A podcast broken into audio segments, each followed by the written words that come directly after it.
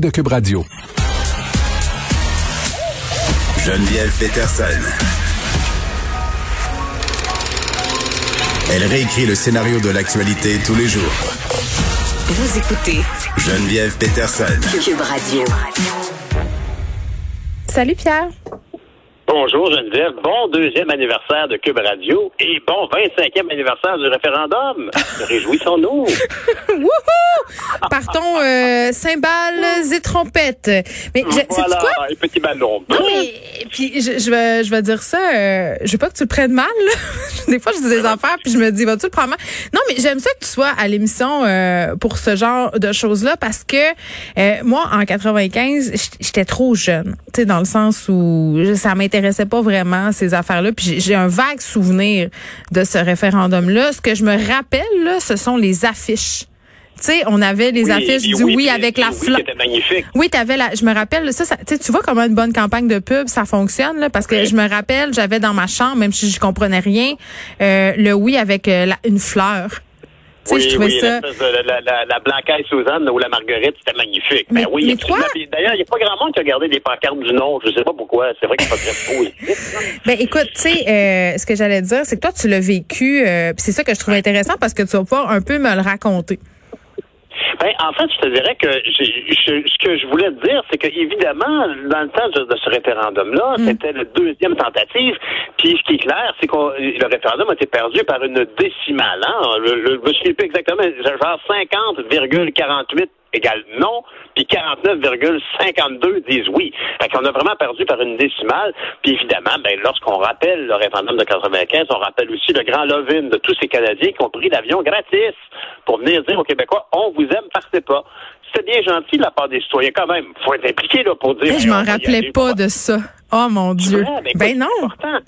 Et donc, que ces Canadiens-là soient venus nous dire de ne pas partir, c'est quelque part, c'est touchant. Là où c'est problématique, c'est que la valeur de tous les billets d'avion, de ce transport-là, était une dépense totalement illégale, qui dépassait complètement les maximums alloués pour la campagne électorale. Et puis donc, on pourrait donc dire, hmm, donc le résultat euh, si mince a été influencé beaucoup par cette manifestation-là. Donc, est-ce que si cette manifestation illégale n'avait pas eu lieu, on aurait eu un autre type de vote. On aurait eu un rapport inversé?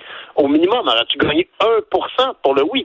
Alors, aujourd'hui, honnêtement, je pense qu'on peut constater, puis beaucoup de gens en témoignent, à quel point la peine était si grande. Puis l'équipe, tu sais, à l'époque, vous vous rappelez que Mario Dumont, Jacques Parizeau et Lucien Bouchard faisaient équipe dans le 15 oui. Alors, ces gens-là sont des associés d'une période et ça a été tellement qu'elle a fait comme éclater l'alliance et M. Bouchard est devenu premier ministre du Québec par la suite. Malheureusement, on n'a jamais contesté ça. Ceci dit, aujourd'hui... Mais je me rappelle quand même parce que j'avais 13 ans euh, la l'affirmation quand même qui avait fait euh, beaucoup jaser là, Oui. le soir euh, de la défaite par rapport euh, au vote euh, Parizeau ethnique. qui était- Oui, Oui, bon. En fait, aujourd'hui, euh, Lisette Lapointe, sa, son épouse- sa veuve, euh, précise à quel point il a bien dit les votes ethniques. Et Oui. quand il disait ça, il faisait allusion à vraiment une, une immigration massive orchestrée par Ottawa pour amener des gens pour devenir citoyens canadiens.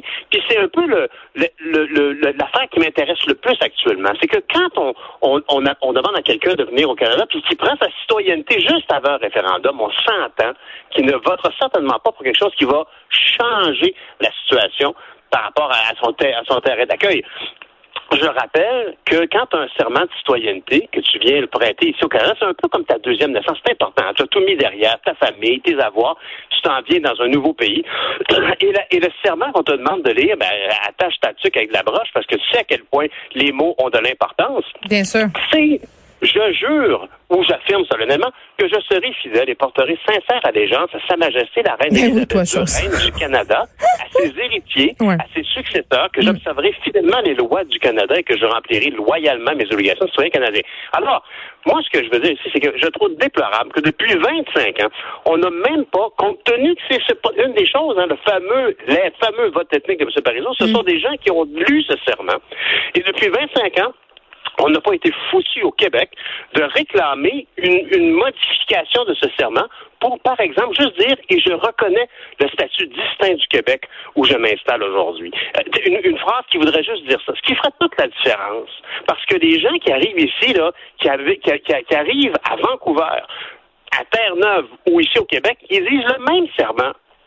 Comment peux-tu dire à quelqu'un pour qui ce serment est si important, qui ne fait pas du tout allusion à quoi que ce soit différent pour lui quand il est au Québec ou qui est à Vancouver, comment peux-tu lui reprocher de ne pas prendre ça au sérieux? Mais en même temps, en même temps, c'est même pas. Euh, euh, je comprends ce que tu dis là, mais en même temps, euh, prêter serment à la reine, peu importe la langue qu'on parle. Euh, grotesque. Ben c'est ça. Tu sais qu'on soit à Vancouver ou au Québec, puis tu sais, je comprends qu'au Québec on a une cité culturelle et linguistique fondamentale et importante là, mais nonobstant ça, si on met ça de côté, euh, tu sais, hein, on pourrait s'affranchir de la reine. C'est ce que je trouve. Oui, mais, oui, alors, je suis à 100% d'accord avec toi. Moi là, ça serait plus que le temps. La, la gouverneure générale, etc. C'est toutes des choses dont on pourrait se passer puis la Barbade l'a fait, hein, en, passant, il y a moins d'un mois, la Barbade l'a franchi. Alors, on aurait pu le faire, mais ça, c'est un petit peu un privilège de, de, de native, hein, de, de, de, de, gens ici, qui sont nés ici, qui disent, la reine, puis la Mais par contre, une personne qui vient d'arriver ici est toute gênée. Puis elle, elle arrive, puis la reine... Elle, elle veut juste arriver ici, là. Elle va dire n'importe quoi. on s'entend-tu, là? Ben oui, puis on veut, mais on veut, on a besoin de ces gens-là. Ils sont de bonne foi, mais on leur donne pas précisément la valeur à laquelle ils doivent adhérer quand ils arrivent au Québec, c'est de mm. reconnaître le statut distinctif.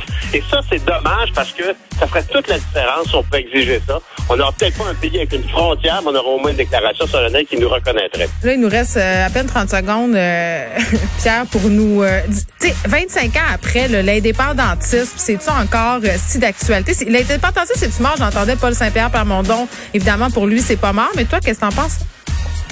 Comme je dis, il faut au moins chercher des alternatives, des nouvelles solutions. Parce que le vieux concept est à redéfinir, ça c'est très clair.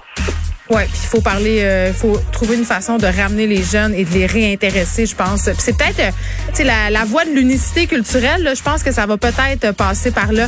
Merci Pierre Nantel, on va t'écouter demain de notre côté. C'est terminé, on se retrouve dès 13h. Je vous laisse avec Mario Dumont et Vincent Destoureau. Merci d'avoir été là.